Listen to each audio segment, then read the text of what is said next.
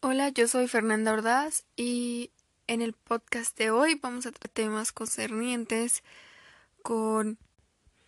la mente y más concretamente el pensamiento y cómo estas concepciones sobre sí mismo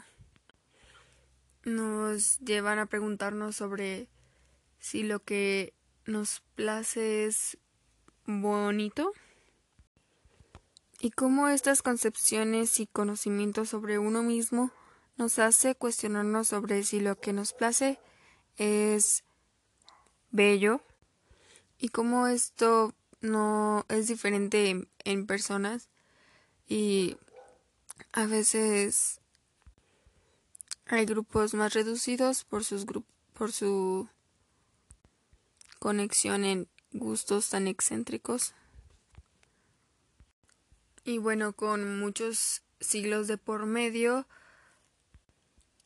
San Agustín y Descartes comparten ideas principales sobre a lo que el ser y el pensamiento se conectan. De alguna manera la idea de San Agustín parece un poco estricta al decir que si uno duda o hasta que uno duda existe, pero realmente marca una pauta para el existencialismo. Aún así que todo esto, todo este pensamiento esté basado en,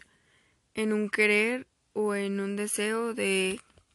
conocerla propiamente y, y a Dios y diciendo que la mente está en el alma. Aún así con estas concretaciones de él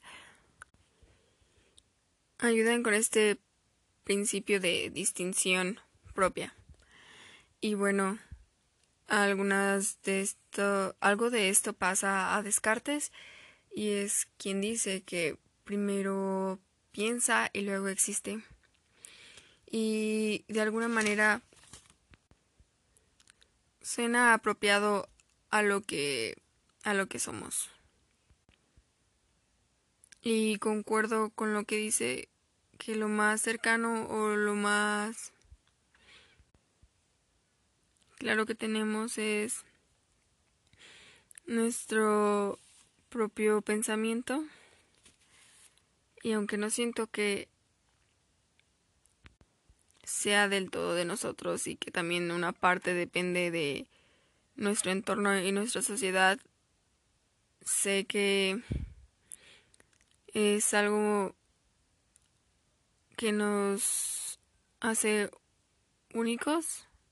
pero bajo un establecimiento normalmente global. Y y aún así, aquí es donde a veces entra en conflicto por las particularidades de otras personas, como por ejemplo Marqués de Sade, que, que dentro de una buena época para él le tocó explotar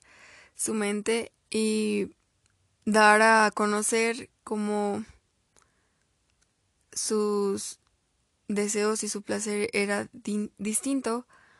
dando así eh, el nombre al sadismo de acuerdo a la literatura que escribía,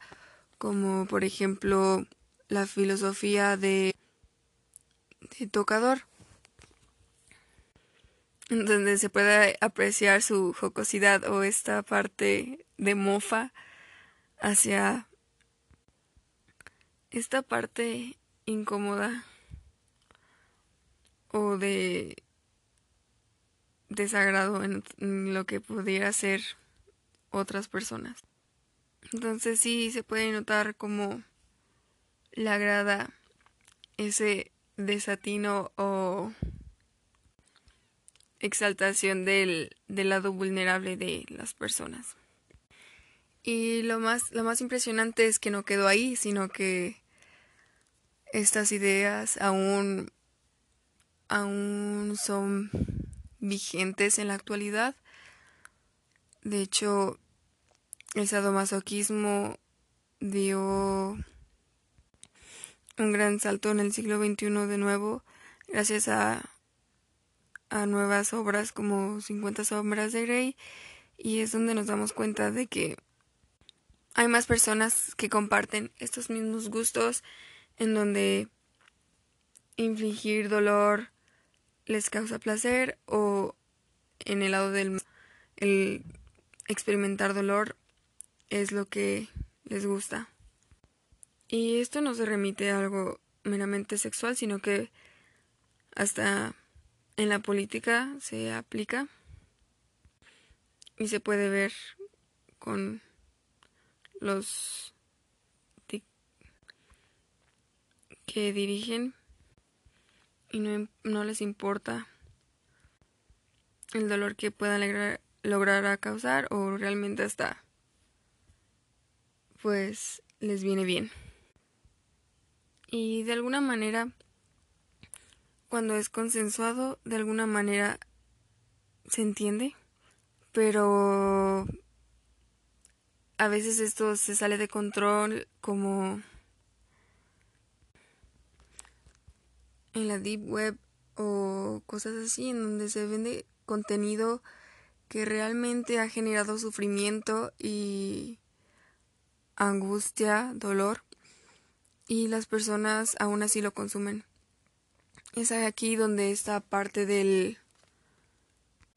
la libertad excesiva llega a ser abusiva, o sea, se convierte en libertinaje y sobrepasa límites que no debería. Y aquí es donde nos volvemos a cuestionar si aunque sea identidad, aunque sea nuestro propio pensamiento y nuestros gustos, y rompa con el paradigma normal de la sociedad, aún así me gusta y me place, puede que sea bello y realmente, aunque lo veamos de manera subjetiva, cuando hay un daño hacia otra persona, que no es que no es con su consentimiento, no creo que es algo que se debería ejecutar o que se pueda considerar. Y bueno, hasta aquí el podcast de hoy.